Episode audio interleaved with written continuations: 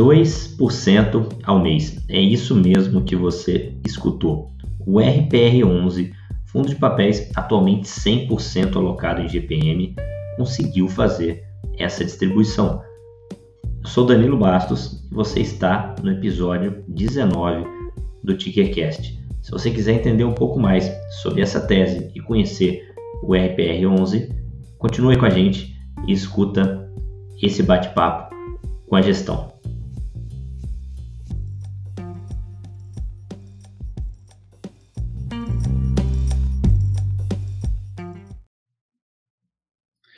Boa noite, pessoal. Estamos aqui dessa vez numa quarta-feira, 8 horas da noite, para falar de um fundo que aí bastante gente tem curiosidade, o RPR11, um dos fundos mais high yield que a gente tem hoje na bolsa. E a gente está aqui hoje com o Leonardo e com o Caio para falar do fundo. Eles são da Urca e eles vão explicar para vocês hoje tudo o que vocês querem saber sobre esse fundo. Leonardo, Caio, obrigado por aceitar o convite, obrigado por estar aqui com a gente para conversar um pouquinho sobre o trabalho de vocês e tirar as dúvidas dos investidores e cotistas do fundo. Vocês puderem só fazer uma pequena introdução sobre vocês e sobre a Urca, para explicar para quem não conhece ainda o trabalho de vocês? Legal, Marcos, é, muito prazer, obrigado pelo convite, prazer nosso poder falar aí com o teu, teu público, é, explicar um pouco aí da nossa companhia e especificamente do fundo que a gente faz a gestão. Ah, falando um pouco da Urca, a Urca é uma companhia que vai fazer 12 anos é, de fundação agora no mês de de julho. É uma companhia que foi fundada por mim uh, e a gente começou como uma empresa de finanças corporativas. Né? Eu tive experiência pregressa em banco de investimento, em consultoria de estratégia, e a gente começou fazendo corporate finance, uh, fusões, aquisições, levantamento de capital, coordenação desse tipo de processo. É, ao longo desses anos, a gente teve um relativo sucesso nessas, nessas operações.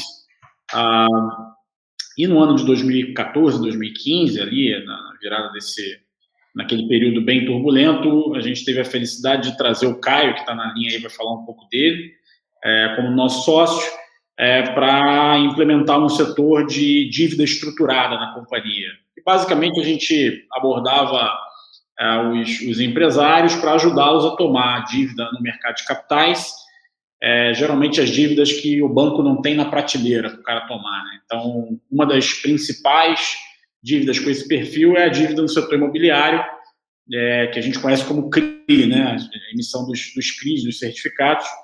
É, e a gente, ao longo ah, de três, quatro anos, a gente, a gente fez muita operação dessa natureza. Então, a área que o Caio toca e tocou na companhia né, é, teve muito sucesso. E isso nos é, abriu a chama aí de, ao invés de a gente fazer todo o trabalho pesado e distribuir para pro, os fundos do mercado, por que não fazer para um fundo próprio, né? um fundo gerido pela companhia, é, dado que a gente tinha esse expertise é, no mercado de capitais e, e, o Caio trouxe aí o expertise no setor imobiliário muito forte para a gente.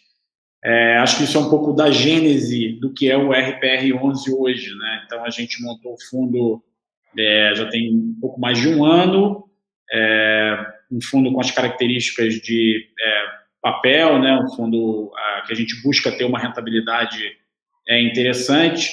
É, talvez eu tenha algumas restrições quanto ao high yield, porque o high yield sempre traz é, na, na baila dele um high risk também, né?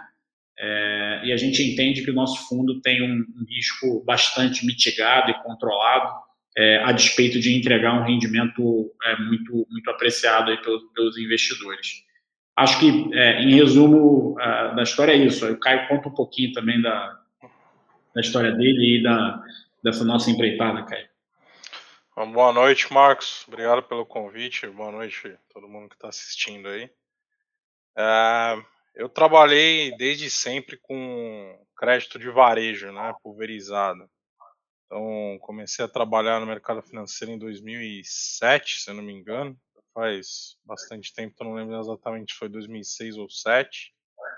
É, no HSBC, sempre fazendo avaliação de risco e avaliação de carteiras para o banco comprar. Naquela época era muito comum é, ter sessão de carteira de bancos menores para bancos maiores.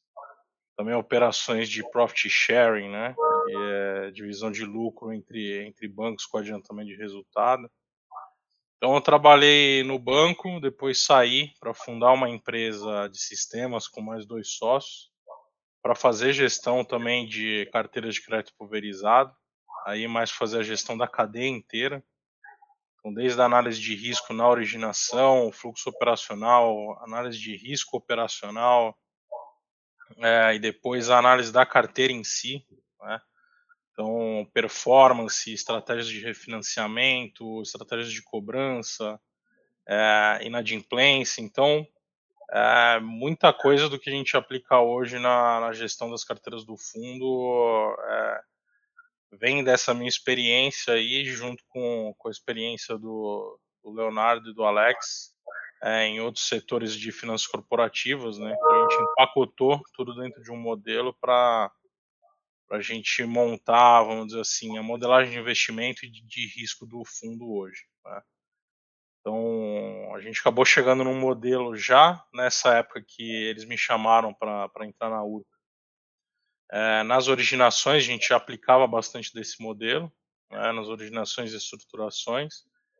E é um modelo que diverge um pouco do, do mais tradicional do mercado, né? Então, além da gente ser eficiente é, nesse período que a gente originou e estruturou operações, a gente entendia que tinha espaço para nossa modelagem de risco e retorno ser aplicada, né? E aí que a gente decidiu montar o fundo e começar a implementar a nossa estratégia que a gente sempre achou era mais acertada do que a, que a maioria dos investidores aplicavam, né? Então veio de uma conjuntura de, de fatores aí, também de situação de mercado, né? O mercado imobiliário começou a demandar bastante crédito ali naquela época, de 14 para 15, né? os bancos saindo do financiamento à obra, né? A escassez de recursos de poupança, então o plano empresário é, deu uma minguada nos bancos e, uma, e migrou para o mercado de capitais, né? Então a gente acabou entrando bem no período certo e se estendeu até hoje.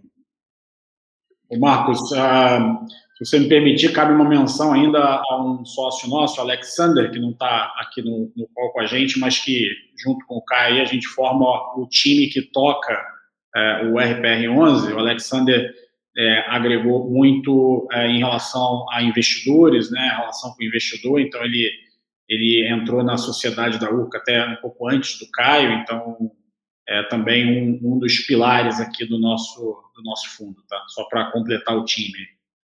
Não, legal. É, obrigado pela introdução. Queria só também desejar aqui uma boa noite para todo mundo que entrou. Enquanto vocês estavam falando, chegou bastante gente. Tá também vindo bastante pergunta aqui. A gente vai responder essas perguntas. Algumas que vocês estão fazendo aí, que eu estou olhando, já está aqui no nosso plano de conversa. Então pode ir mandando as perguntas, a gente vai respondendo durante a conversa e depois também mais para o final a gente abre um espaço também para outras perguntas. E falando um pouquinho do URPR em específico, uh, para um investidor que não conhece o fundo, o que, que é esse fundo? Uh, aonde ele investe? Aonde ele foca o, o, o portfólio dele? Então, a gente é bastante focado em recebíveis imobiliários pulverizados. Né? Diria que a, a tese principal é essa. É, então a gente sempre procura alguma coisa ou em desenvolvimento ou já desenvolvida em que a gente corra o mínimo risco possível de performance de vendas, especialmente. Né? Então a gente aceita correr o risco de performance de obras, mas aceita correr quase nenhum risco de performance de vendas. Né?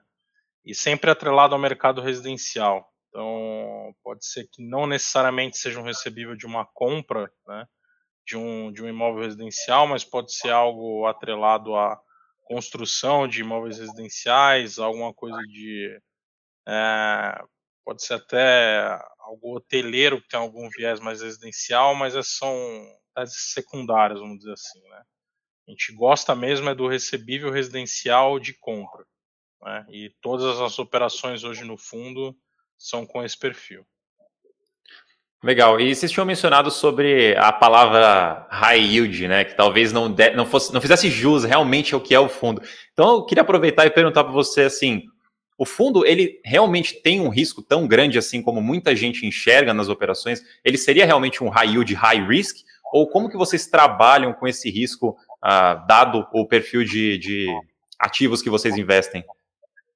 Acho que o nosso, nosso entendimento aqui é que a, a gente procura fazer as operações, a, primeiro estudar muito bem o risco delas, né? E como a gente tem essa flexibilidade é, e a gente tem uma experiência grande, eu acho que é uma coisa que agrega muito no nosso fundo, é, em transações complexas, societárias, é, em operações é, de volumes bem maiores, em que você tem um arcabouço jurídico é muito mais complexo. Então, a gente tenta trazer essa criatividade para estruturar as operações dos, dos, papéis que a gente encartera, é, tentando mapear cada ponto de risco que a gente consegue tá? e, e negociando isso. Né? Então, tem uma habilidade negocial de trazer. Nesse sentido, acho que o meu ponto de vista particular é que a gente consegue abrir bem essa margem entre entregar um risco alto, um risco,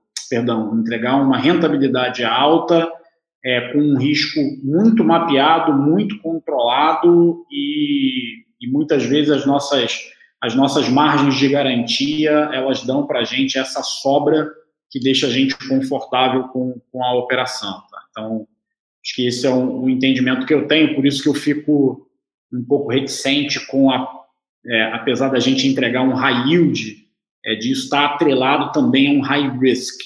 A gente entende o nosso produto é, com um risco bastante similar a produtos é, competidores no mercado, mas conseguindo entregar um yield um pouco maior, entendeu?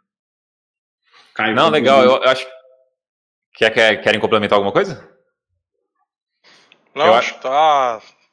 Leonardo explicou bem aí que, que a gente Não, legal. sobre o quanto de risco tem dentro do fundo. Não, bacana. Eu acho que essa parte high yield talvez seja algo mais provocativo do que realmente um, um, uma categoria, né? Porque eu também acho que não é algo justo. Né? High yield não é necessariamente o produto mais arriscado lá do mercado. A gente tem que entender realmente o que, que tem ali atrás. Da mesma forma, nos high grades também não quer dizer que é necessariamente os produtos com menos rentabilidade no mercado. Eu acho que é é, é uma categoria interessante para você ter uma ideia do que é o produto, mas obviamente não classifica já 100% do que é que tem ali. Uh, e falando um pouquinho mais ainda na parte de rentabilidade, a gente tem na, na, na bolsa outros fundos que trabalham aí para, nos setores parecidos. Mas o RPR ele se destaca por ter uma rentabilidade bem superior à maioria deles. O que, que vocês enxergam que é o que faz realmente o fundo ter essa rentabilidade acima do que a gente vê em outros fundos, é consideravelmente acima do que a gente vê em outros fundos. É, eu diria que são dois fatores principais aí que contribuíram para o resultado no, nesses últimos 12 meses, especialmente. Né? É, mas antes de falar até do resultado, a gente projetou o fundo lá atrás, né? É, até os materiais da primeira oferta são públicos. É, foi um fundo projetado para entregar entre 9% e 10% ao ano mais inflação. Então a gente projetou o fundo para isso. Né? É, o que aconteceu é que a gente alocou bastante em GPM no início do fundo, na verdade 100% em GPM, né? E algumas das operações elas elas têm pela qualidade da carteira uma aceleração muito grande é, na amortização do saldo devedor do GPM, né?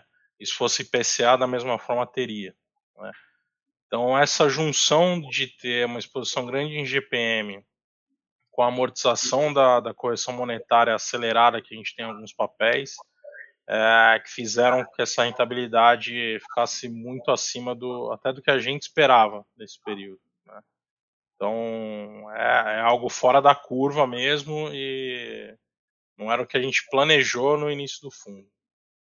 É, sem, sem, sem fazer né, para a gente ter o, manter o compromisso aqui de bem informar aos teus é, seguidores, Marcos, e quem está assistindo a gente, é importante dizer também que o nosso fundo ele é, ele ainda é pequeno, né, ele está em crescimento, então a gente está é, é, angariando aí mais é, pipeline para poder crescer o fundo. É, e o nosso desafio é manter essa rentabilidade é, conforme o tamanho. Né? Então, talvez fosse um pouco injusto uh, com os nossos competidores, inclusive, que são maiores e bem maiores que a gente, essa disputa de rentabilidade. Então, a gente vai ser tão bem sucedido quanto a gente conseguir crescer o fundo ah, mantendo essa rentabilidade. É um desafio. Né? Então, talvez por isso que a gente vá crescer até um pouco mais lento. Né? É, se a gente conseguir crescer rápido com essa rentabilidade, ótimo, tanto melhor. Mas se a gente não conseguir é, né, o pipeline certo, né, nessa relação risco-retorno que a gente gosta, é, a gente não tem problema em crescer um pouco mais devagar, mas para crescer é, de maneira consistente. Então, acho que esse, essa ressalva é bom ser feita também. Ah, perfeito. É, e antes da gente fazer a live, eu abri algumas caixinhas de perguntas para as pessoas mandarem né, sugestões de dúvidas aí, que, que eles queriam saber sobre o fundo.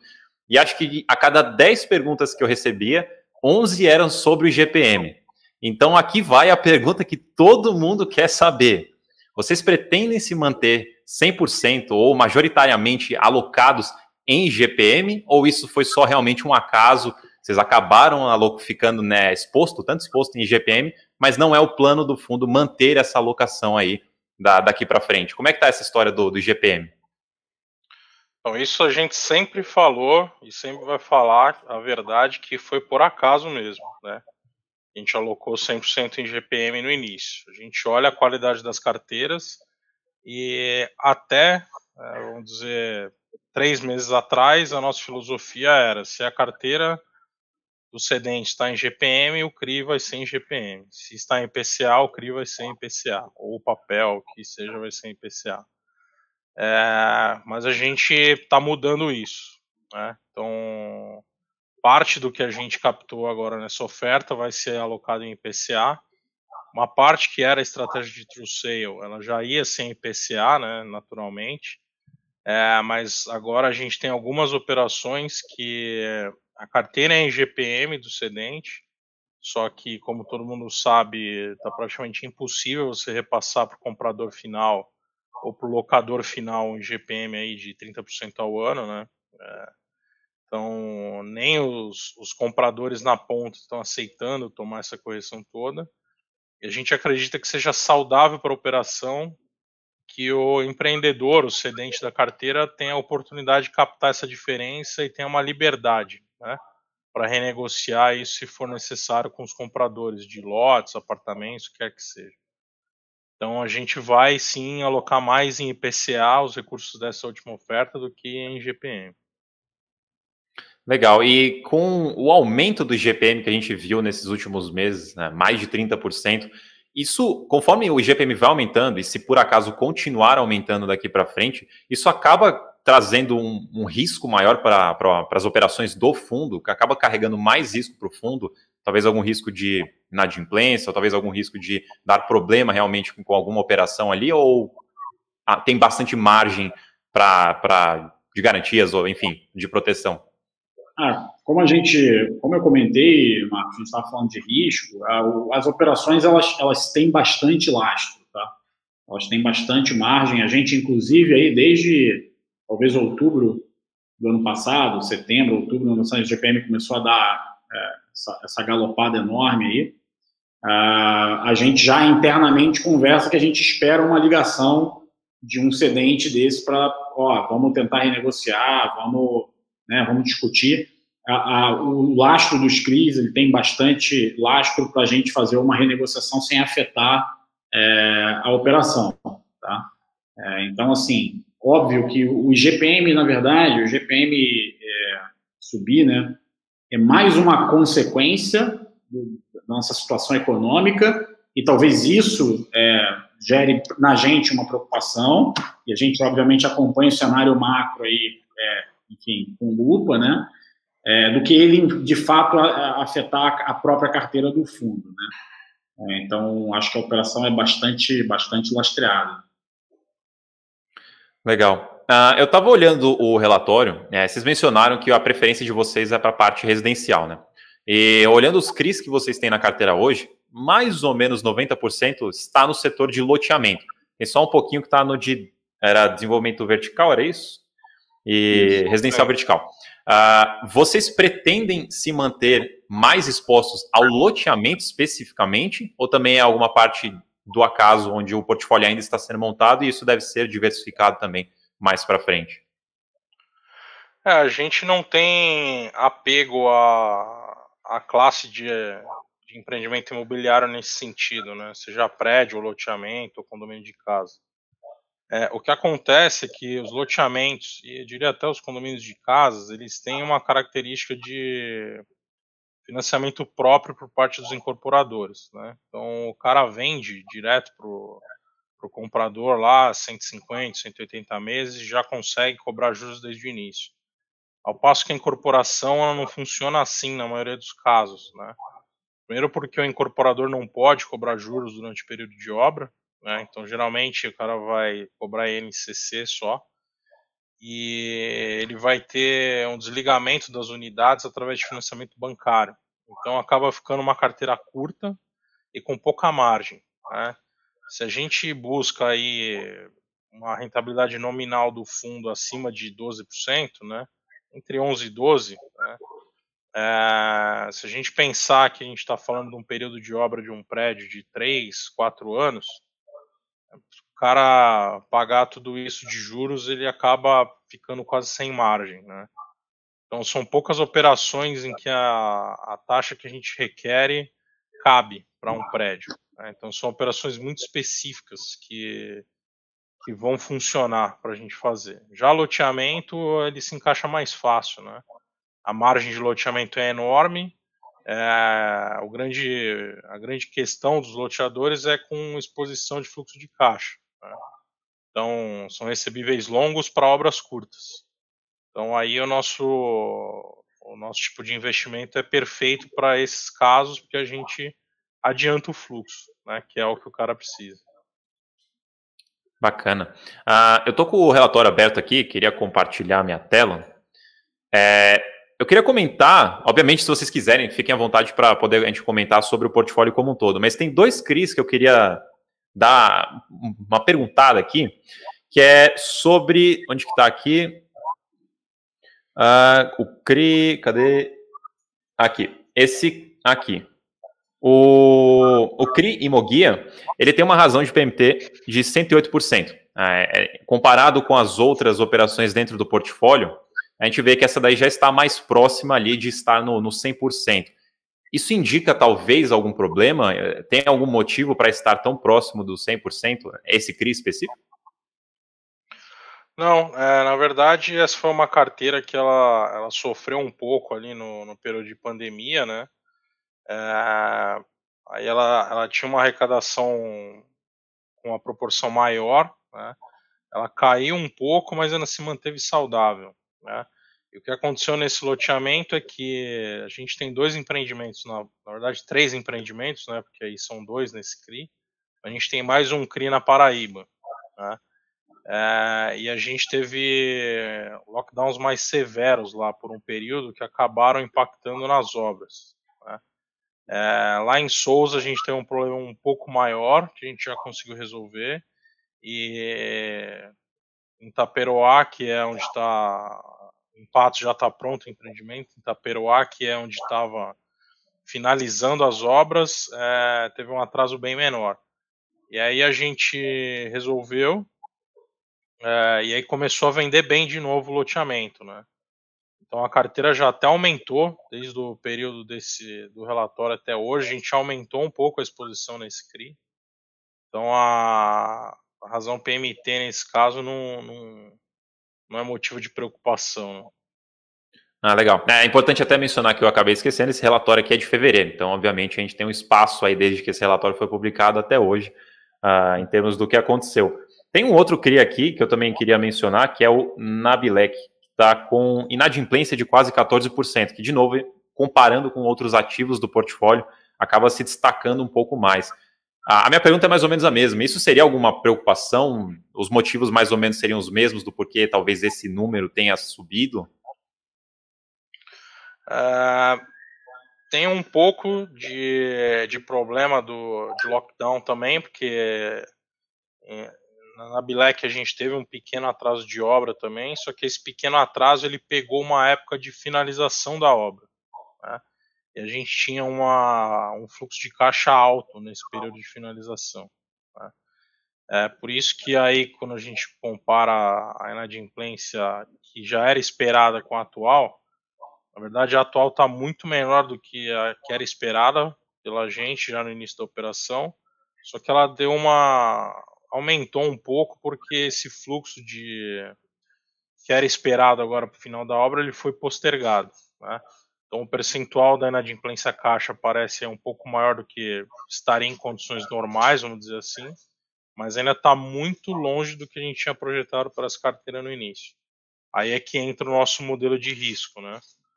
É, que a gente não tem cortes, vamos dizer assim. Né? Então, né, porque uma operação às vezes tem uma inadimplência que pode parecer um pouco acima do normal, que ela não é boa para a gente fazer. Né? Claro que você vai ter cenários extremos em que a gente realmente não, não vai fazer a operação.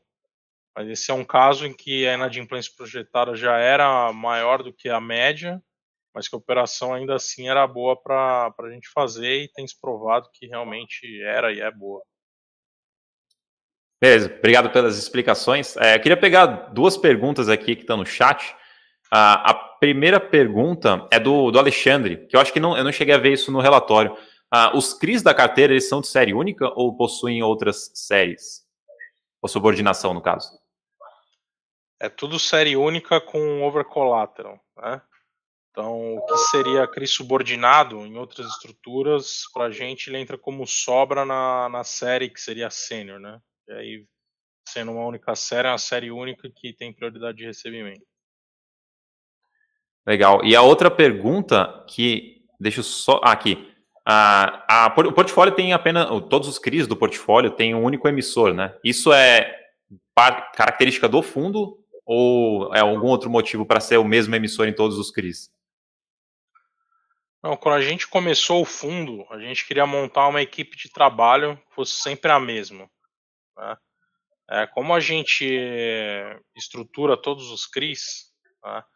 Então a gente procura trabalhar com os prestadores de serviço que a gente confia e que funciona bem. Né? Então no início do fundo a gente conversou com diversas securitizadoras, diversos escritórios de advocacia, diversos servicers, diversos medi medidores de obra. E a gente montou um time que a gente julgou ideal. Né? E aí por isso que a travessia está aí e está em todos os CRIs, porque a gente fechou uma parceria no início, né, com o compromisso de fazer os CRIs da primeira emissão do fundo com eles. Funcionou muito bem é, e a gente vai seguir com eles até quando funcionar bem. A gente não vê motivo para parar de funcionar. Não, com certeza. É que a gente sempre fala muito de diversificação, né? Aí acaba virando diversificação de tudo. Então, eu, acho interessante quando a gente vê um nome repetido ali, às vezes um único nome, é legal a gente entender o porquê, né? E Omar, eu queria até. Pode falar. Desculpa, desculpa te interromper, só para complementar aí a resposta do Caio. É importante que o, que o, que o investidor entenda é, que, do ponto de vista de risco, o fato dos CRIs estarem todos na, na mesma securitizadora é, não significa que isso tem um risco em caso de é, insolvência da securitizadora ou algum problema com a securitizadora. Os patrimônios dos CRIs e da, e da empresa securitizadora, eles são completamente apartados. Tá? Então, é, uma coisa não mistura com a outra. Então, isso não, não, não representa um risco adicional na, na, na, na operação. Isso é importante dizer. Não, com certeza. E, por favor, me interrompam aí se vocês quiserem incluir mais alguma coisa, fica à vontade. Ah, a minha, minha próxima pergunta é mais ainda na parte de diversificação, ou na verdade na parte de concentração, né? Ah, olhando o portfólio hoje, ele está ali mais ou menos, uh, cinco CRIs representam mais ou menos 95% do portfólio todo, e três deles 70%, uh, aproximadamente. Uh, obviamente o fundo ainda é pequeno, ele ainda está sendo construído, e eu queria também aproveitar e emendar essa pergunta em outra, mas é estratégia do fundo talvez ser um pouco mais concentrado em menos operações, ser mais diligente talvez e ter menos operações, e também se vocês têm essa meta de alguma meta de crescimento, talvez pulverizar bastante ainda o portfólio, ou talvez ter um tamanho de fundo, de patrimônio. Ah, então, seriam essas duas perguntas aí, se vocês puderem só comentar um pouquinho, por favor. Caio, começa a pergunta. é, a gente trazendo da nossa experiência de originador e estruturador antes da gente montar a gestora, a gente tinha a ideia de crescer entre 50 e 60 milhões de reais por semestre. Né? É o que a gente fazia né, uh, antigamente, como originador. Uh, a gente se surpreendeu que a gente conseguiu originar mais e melhor até. Né? Então a gente cresceu um pouco mais do que o esperado. Aí, então talvez a gente consiga dobrar de patrimônio de novo até o final do ano, talvez até mais. Né? É, quanto à concentração em si, é, conforme o fundo vai crescendo, obviamente a, provavelmente a concentração vai diminuir. Né? É, só que a gente também não tem uma, uma meta de diversificação pura e simples. Né? O que a gente olha é no contexto geral de risco. Né? Então, se a operação for grande, o que, que é grande para a gente? Passando ali de 20% do fundo, a gente já, já vai ter um olhar diferente para o risco daquela operação. Né? É, aí ver o que que, o que que um modelo de risco da operação em si e do fundo como um todo nos diz, né? Vale a pena ter aquele risco daquele tamanho dentro do fundo? Se valer a pena, a gente vai fazer. Se não valer, a gente não, não vai, né? A gente não vai, a gente não corta operações simplesmente pelo tamanho, né? É um, é bem mais, digamos, complexo do que do que isso. Tá? É, o Marco, só para complementar a questão do, do plano de crescimento né, do, do fundo, é, diria para você que assim a gente não tem limite de crescimento, tá? Então a gente não tem um momento em que a gente vá limitar o crescimento do fundo e a gente também não tenta imprimir uma velocidade de crescimento é, pura e simples, só para a gente ganhar mais taxa de administração, enfim, não, não é isso. Eu diria para você que a velocidade de crescimento do fundo ela vai ser a exata velocidade da geração do pipeline com é, yield e risco que a gente está acostumado a fazer, então é isso que vocês vão ver no fundo, é, e a velocidade de acompanhamento desse crescimento da demanda dos nossos investidores. Tá? Então, eu diria para você assim, como é que funciona o trabalho aqui interno, né? A gente acabou de concluir uma oferta que, que a gente, o que, que o time está fazendo aqui, todo o time que tem por trás da gente aqui, que é um time muito, muito legal. É, nós estamos na rua, no Brasil inteiro, catando bons empreendimentos. A hora que a gente juntar uma quantidade relevante, a gente vai chamar nossos investidores, chamar o mercado, falar, olha, a gente tem aqui condições de entregar para vocês essa rentabilidade num tamanho maior. Então, a gente vai aumentar o fundo. Então, é, diria que o quanto o mercado estiver tomando isso, a gente está crescendo. O que a gente não vai fazer é você vê a gente fazer uma oferta gigantesca para ficar com o dinheiro parado no fundo e aí penalizando a cota, penalizando a rentabilidade do nosso, nosso investidor. Isso você não vai ver a gente fazer. É, eu diria que aqui internamente, eu, o Caio e o, e o Alexander, a gente dá uma, uma discutida, uma brigada em relação a metas. Né? Eu tenho uma meta um pouco mais ambiciosa aí do que a dele, então eu tento puxar esse negócio mais mais rápido, mas a gente nunca vai abrir mão é, de crescer com qualidade. Ah, acho muito importante essas coisas que você mencionou, porque ainda mais com tanta oferta, uma atrás da outra, de vários fundos, de todos os segmentos, a gente tem vários exemplos aí de algumas coisas que os investidores estão começando a ficar uh, menos tolerantes, né? Que é essa parte, por exemplo, do pipeline, que eu achei muito importante que você citou. Uh, eu acho que, sim, a opinião minha agora, né? Eu acho que todo fundo tem que sair, quando for sair com uma emissão, que tem um pipeline certinho, pronto lá para, enfim, direcionar o dinheiro.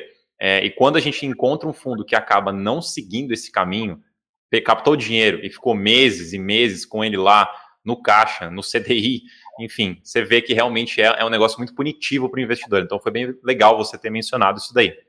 Marcos, assim, só complementando esse, esse tópico, assim, não, é um, não é uma tarefa fácil, tá? Claro. Porque né, quanto mais você está crescendo, um tamanho maior, você tem que ter várias operações é, em andamento, né? Então aqui a gente costuma a gente costuma dizer que a, aquela, aquele pipeline está concretizado quando a gente já está fazendo a, a due diligence, né? Já está né, o, o, empreendedor lá ele já investiu recursos dele, então ele já está comprometido com a operação, a proposta já foi aceita, então a gente está no meio da due diligence, então toda oferta que a gente chama, eu já tenho o, o, o, equivalente até mais do que o valor da oferta em due diligence. O que não é simples é porque, eventualmente, acontece de, cara, lá no final a gente teve uma due diligence que encontrou um problema que eu não consigo fazer a operação. Então, eventualmente, vai ficar um recurso no caixa do fundo durante algum tempo até se completar. É, mas isso não pode ser filosofia do, do fundo. Né? A filosofia é a gente entrar sempre em due diligence com sobra de pipeline é, para captou a gente poder é, alocar né, diretamente. Perfeito. Ah, e falando sobre alocação, vocês conseguem mencionar, mesmo que por cima, como que está indo a alocação do, do, da última captação? A gente até colocou no último relatório que a nossa meta era alocar é, a grande maioria dos recursos que a gente captou agora antes do dia 15. Né? É, porque uma parte dos recursos, né, é, aproximadamente 10 milhões de reais, a gente já ia destinar para a estratégia de true sale, que a gente já, já sabia que ia ser um pouco mais demorada a alocação, né? Porque depende da originação de contratos e é bem mais lento. Né? É, provavelmente a gente vai conseguir, talvez passe um pouquinho disso, né? É, a gente já alocou, é, já está chegando nos 100 milhões de reais alocados, né? Então o fundo hoje está com 165 milhões, né? É, e esses 52 milhões aí que eram para ser alocados, é, sem contar com as reservas de caixa que a gente já precisava, é, estão em vias D. O que, que tá, que tá atrasou um pouquinho aí? Esses lockdowns, né? Que é para finalizar as diligências, precisa de certidão de. Que você pega na prefeitura de uma cidade, que um, pega no MP de uma outra cidade, e aí você vai lá, tá fechado o órgão. Então aí umas, algumas coisas desse tipo é, que atrasam a locação, você vê, de uma forma até que relevante. Né? Mas a gente já está em vias de, de, de bater exatamente o que a gente tinha planejado.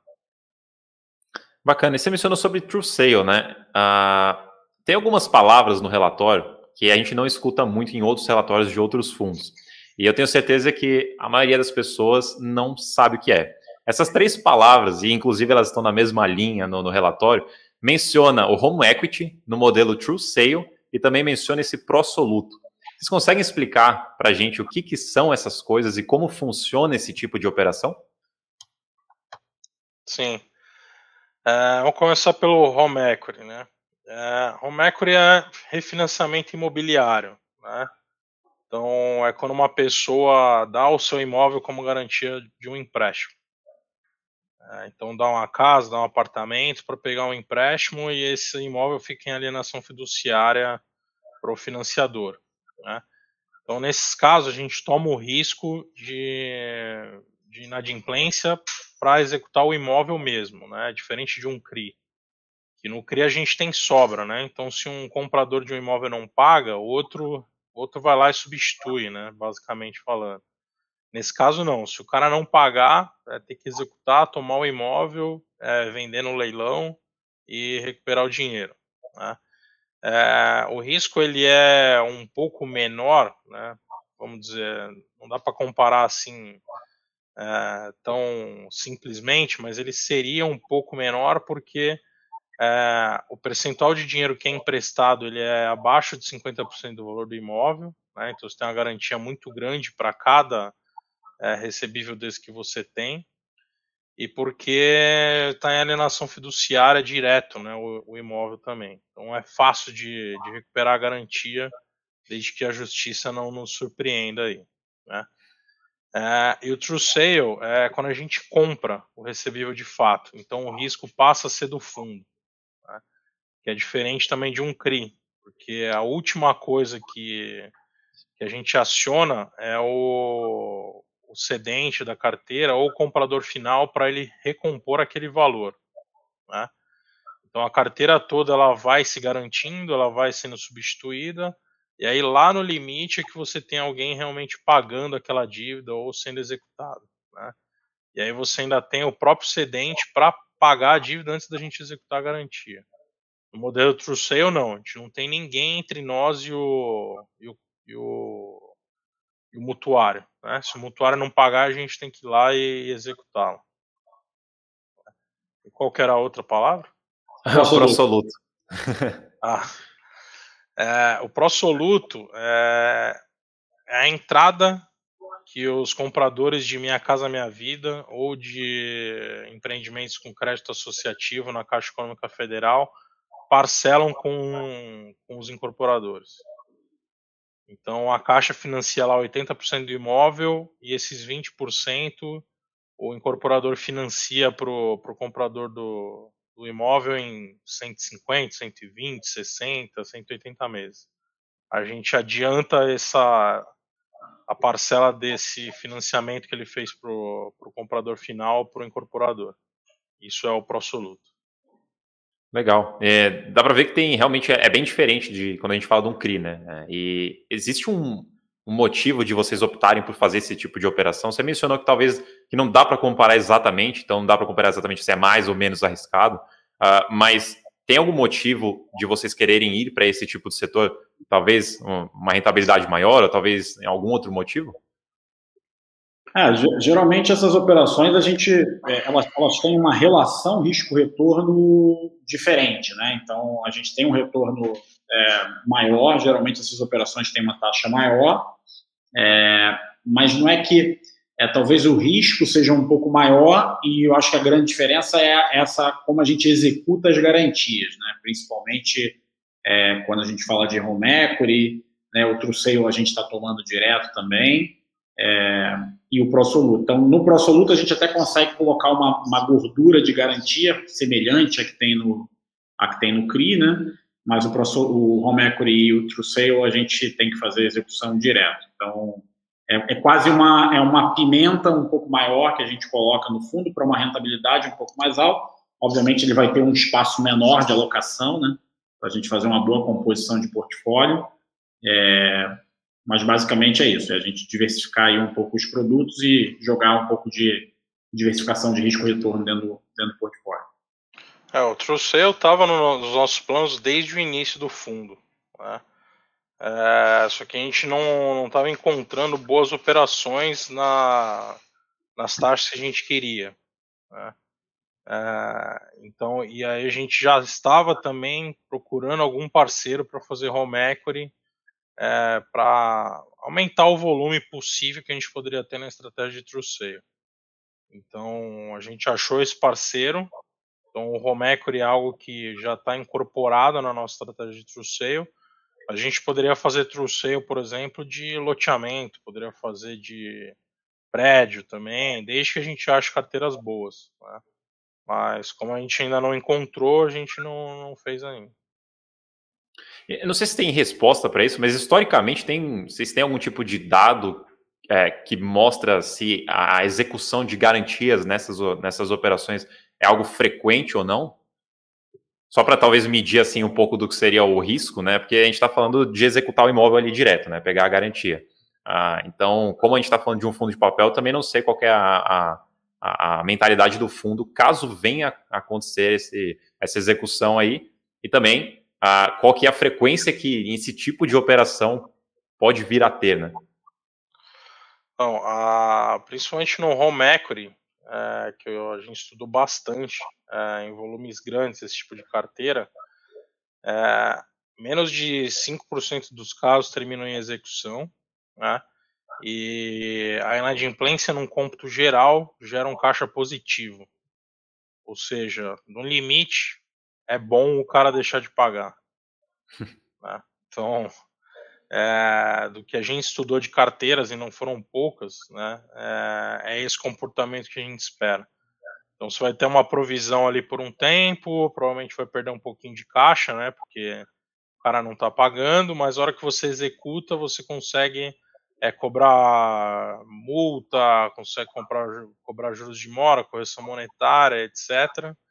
E aí, como a, a execução é razoavelmente rápida, né, na maioria dos casos, então a taxa que você vai ter de retorno ali na, naquela execução vai ser melhor do que se o empréstimo estivesse andando normalmente. Interessante. Né? Perdoe-me por usar o termo de novo, mas ah, o portfólio, então, ele já é um portfólio de crise high yield, né? Ah, então, dentro do yield, a gente ainda tem uma pimenta aí que poderia entregar coisas mais interessantes nessas operações. É interessante isso, achei bem bacana. É, obrigado pelas explicações. E atendendo aqui a, a pedido do público também, acho que a segunda pergunta que eu mais recebi sobre o fundo era a questão de emissões, que as emissões passadas do fundo só tinham período de preferência, mas não tinham período de sobras e montante adicional. E a gente tem visto em várias emissões, principalmente de papel, essa sequência né, de preferência, sobras, montante adicional, e os cotistas fazendo a festa em todos esses períodos aí. E a dúvida é se vocês têm um motivo para não terem feito a sobras e montante adicional nas emissões passadas, e se é algo que vocês pretendem fazer nas próximas emissões que vierem por aí. É, não foi só você que ouviu aí de, de pergunta, não. O nosso RI aqui teve bastante trabalho também é, nessa última oferta. A gente ouviu muito. Eu tive que. O que aconteceu foi o seguinte, né? É, bom, a primeira, a primeira resposta é não. Isso não é a nossa prática. A gente pretende nas próximas ofertas abrir sobras, montante adicional. Isso não, não, não é não, não é a nossa política não, ter isso, tá? Então, essa é a primeira resposta importante. A segunda coisa é, é bem importante é que os investidores podiam dar uma trégua para a gente, porque a gente fez uma oferta com a razão de direito de preferência de um para um, né? Então, se você compara com outras ofertas em que é 1 para 0,3, 0,4, e aí quando tem sobra, ele não chega a 1 para 1, a gente já deu 1 para 1. É, mas é, brincadeira à parte, não é a nossa política, as próximas emissões é, muito provavelmente terão, tá? É, e é basicamente isso. É, é, isso que eu posso te dizer. Eu não posso dizer muito sobre o que. Eu tenho restrições não. regulatórias dizer muito sobre próximas ofertas, né? Eu não posso. Mas eu diria para vocês, não é a política do fundo, as próximas ofertas, os, os investidores vão ficar bem felizes porque vai, vai estar liberado conforme o apetite. Não, perfeito. Acho que isso daí já responde exatamente o que o pessoal já queria saber, então tá ótimo. Uh, agora, uma pergunta um pouco mais genérica sobre fundos de papel. É, a gente anda muito no tema de valor patrimonial, muito nessa parte de marcação a mercado, como é calculada, distribuição disso para cotista, a correção monetária, todos esses tópicos estão bastante aí uh, recorrentes. Então eu queria aproveitar que a gente está falando aqui de um fundo de papel, vocês puderem explicar um pouquinho como que funciona o valor patrimonial de um fundo de papel, como que ele é calculado e como que isso pode impactar em termos de correção monetária ou em termos de subida de juros índices de inflação, como que isso impacta o valor patrimonial? Então, no nosso caso aqui, é, posso dizer que é uma vantagem, né? É, a gente não costuma fazer operações nem para dividir com outros investidores, né? Pode acontecer eventualmente a gente fazer um co-investimento, né? Não estou falando que a gente nunca vai fazer isso, mas não é a nossa nossa filosofia, vamos dizer assim. E é, também a gente não não faz emissões, né? não compra CRIs para vender nem parcialmente nem totalmente no mercado secundário. Então, o que acontece com os CRIs da nossa carteira é que o valor patrimonial né, que eles vão, vão constar na carteira vai ser exatamente a curva de correção monetária, juros e amortização do próprio papel. Né? É, quando um papel é negociado no mercado secundário, aí você corre o risco daquele papel ser marcado diferente na sua carteira. Né? Então, se você dividiu a operação com alguém, esse alguém foi lá e negociou o papel a uma taxa X. Né? aí você está sujeito ao administrador é, é, marcar o seu papel ao que ele acha mais adequado com o que está acontecendo no mercado, especialmente no mercado secundário. Né? Mas no nosso caso, ele, o papel vai seguir a curva exatamente tem que seguir de juros, correção e amortização. E aí ah, legal, o PU vai, vai seguir isso. Ah, bacana. Você é, mencionou uma coisa até que eu achei interessante ah, sobre a parte de vender os CRIs, né? A gente tem outros fundos que são mais ativos nessa parte de eventualmente realizar algum tipo de ganho de capital ou vender alguma, fazer alguma venda estratégica. Então, o fundo de vocês não tem essa, pelo menos primariamente, não tem essa intenção de realizar vendas dos CRIs. Não, é, acho que a gente faria isso apenas em situações de propostas irrecusáveis, né? uma, uma situação perfeita de casar um.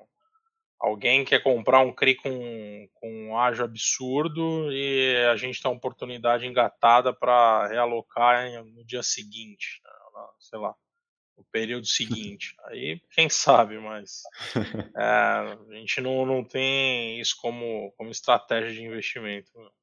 Não, não perfeito.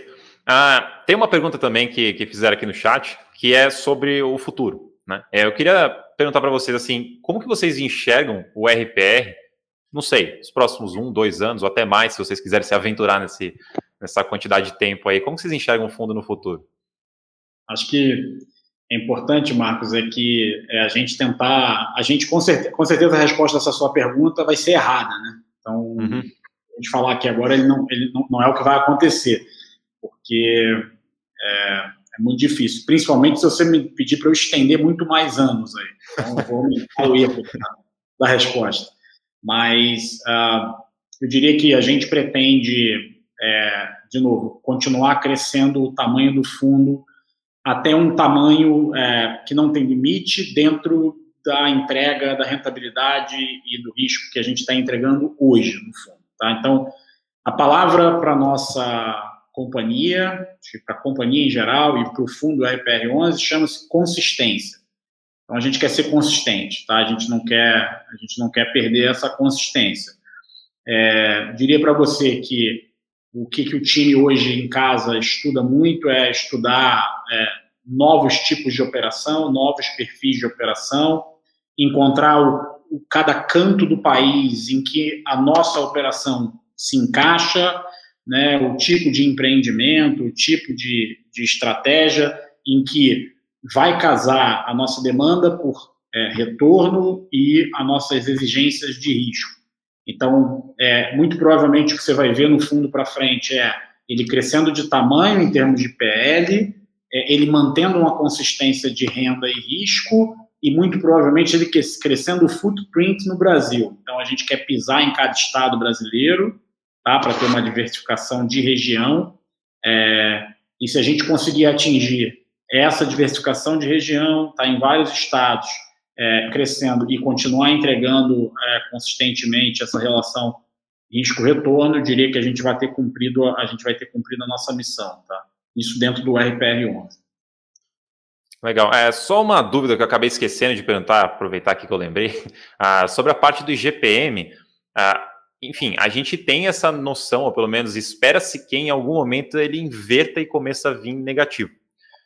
Vocês veem isso como uma situação potencialmente preocupante para o fundo, em termos de talvez impacto na rentabilidade ou impacto na qualidade da operação, talvez? Como vocês enxergam o cenário do IGPM negativo dentro do fundo? A gente tem um percentual da carteira bem pequeno, né, exposto a GPM negativo. Então, e é muito difícil que GPM venha negativo diversos meses seguidos e muito mais improvável ainda que ele feche um ano inteiro negativo. Né? Até pela conjuntura macroeconômica do, do país que a gente enxerga. Né? É, a gente está muito mais, muito mais preocupado mesmo com o GPM ficar nesses patamares altos por mais tempo do que ele ficar negativo. Então, eu diria que eu acho que as pessoas também deveriam ficar muito mais preocupadas com o GPM não cair do que se ele cair demais. Né? Se ele cair demais, está bom para todo mundo. É, eu até comentei, acho que foi numa, numa entrevista que eu dei esses dias que é, os investidores eles ficam felizes, né, com o yield que a gente está distribuindo, tal, mas muito provavelmente ele está perdendo esse, essa rentabilidade maior que ele está ganhando no investimento no nosso fundo é, com a inflação que ele está enfrentando no dia a dia dele. Né?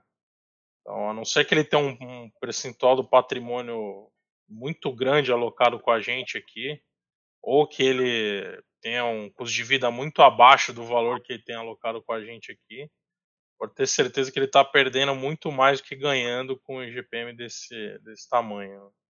Ah, sem dúvida. Bacana. E só para a gente chegar aqui na, na conclusão, é, eu vi várias perguntas aqui perguntando sobre o que vocês têm de futuro, né? Prevenha para o futuro para a Urca. Se tem outros fundos imobiliários aí que vocês pretendem soltar, outros produtos, qual que é o, o que a gente pode esperar aí do, dos próximos meses ou anos é, em termos de novos produtos? Então, Marcos, é, é, mantendo novamente algumas restrições que a gente tem regulatórias aqui de, de obviamente, de divulgar e falar sobre é, futuras ofertas, enfim. A gente tem sim dois produtos no, no na prateleira, tá? E, e, assim, ainda não são produtos que estão prontos para ir ao mercado, então a gente está estudando, a gente está fazendo o nosso dever de casa, mas é, um produto, é, eventualmente a gente conseguir é, investimento para entrar numa fase anterior à fase que o RPR 11 entra, né, numa fase mais de desenvolvimento, né, ou seja, tomando um pouco mais risco comercial e, obviamente, ganhando um yield maior, né, uma rentabilidade maior, entrando junto com o incorporador em algumas operações, então seria uma coisa mais para desenvolvimento do que para compra de carteira, tá? É, seria um feeder para o RPR11, eventualmente, alguma que vai alimentar o RPR11 de operações interessantes. Então, acho que isso posso dizer que é, está na nossa cabeça e aí a, o andamento disso é algo que eu não, não posso agora revelar, né? É, e um outro produto que a gente reputa ser um produto muito inovador, diria bastante inovador, que é, imagina transformar o RPR11 hoje em um produto exatamente igual, mas no mercado americano. Tá? Então, é conseguir construir o que a gente construiu aqui mas que eu consiga oferecer para o investidor um investimento em moeda forte, em dólar, é, com, com dividendo periódico e lastreado em imóveis nos Estados Unidos. Tá? Então, isso é algo também que está aqui na nossa, na nossa vida diária. Tá? Então, acho que eu já fui até onde eu poderia ir é, com isso. Não, Mas, tranquilo. É... Então já aproveita já aproveita aqui e deixa o convite já aberto aí para uma futura live. Se, quando vocês puderem comentar mais sobre essas novidades, a gente pode conversar de novo aí para apresentar. E eu queria então, agora chega, então vamos bater aqui uma hora de live. Queria então agradecer a todo mundo aqui. Queria aproveitar e deixar o espaço para vocês aí, se por acaso a gente deixou de falar alguma coisa que vocês queiram mencionar, se vocês quiserem deixar aí o, meios de contato para os investidores falarem com vocês. O espaço agora é todo de vocês. Podem ficar à vontade aí. Não, eu queria agradecer aí pelo convite. É, acho que é sempre bom a gente poder tirar dúvidas, porque de fato chegam muitas, né? É, então, questões da oferta, questões de alocação, como a gente percebe o risco dos papéis nem sempre o relatório é suficiente né, para a gente conseguir transmitir tudo que está na nossa cabeça aí para o investidor. Quanto mais a gente tiver contato com eles, para a gente é melhor. É, mas acho que a gente cobriu todos os assuntos aí inerentes ao fundo e se tiver alguma dúvida é só entrar em contato com o nosso RI que a gente, acho que a gente nunca deixou de responder ninguém, né? Não. Então, só entrar em contato que a gente responde. Ah, é, também, Marcos, queria agradecer aí a, a oportunidade de é, comunicar assim de maneira no atacado, né, com o nosso investidor. É, mas a gente, como o Caio falou, gosta muito também de atuar ali no varejo e, e responder e atender aí a todo mundo que liga aqui para o nosso escritório, que manda e-mail para o RI. É, depois que a pandemia acabar, se quiser dar uma passada aqui no escritório de São Paulo, no escritório do Rio, as portas estão abertas e os nossos contatos estão no site da, da URCA lá, então quem quiser pode entrar lá e, e pegar o e-mail da RI. Eu acho que eu, eu, ia recomendar uma coisa interessante, é o pessoal entrar lá e se inscrever na newsletter é, para receber os relatórios do fundo assim que a gente emite, né? Então, é um outro canal de contato interessante aí para o teu, é, teu público, tá? Então, mais uma vez, muito obrigado. Não, legal. Eu que agradeço, Caio, Leonardo, agradeço a Urca. Obrigado pela participação. Obrigado a todo mundo aí que mandou pergunta no chat, todo mundo que assistiu do começo ao fim. Semana que vem a gente vai ter uma porrada de live, tem mais uma live com gestor, a nossa live semanal, então tem bastante coisa aí para a gente comentar. Quem não é inscrito no canal, por favor, se inscreva no canal. Aqui na descrição tem alguns links interessantes para vocês não perderem as próximas lives. De novo, muito obrigado aí pela participação de vocês e a gente se vê na próxima. Falou, pessoal. Boa noite. Até mais. Valeu, obrigado. Boa noite. Obrigado.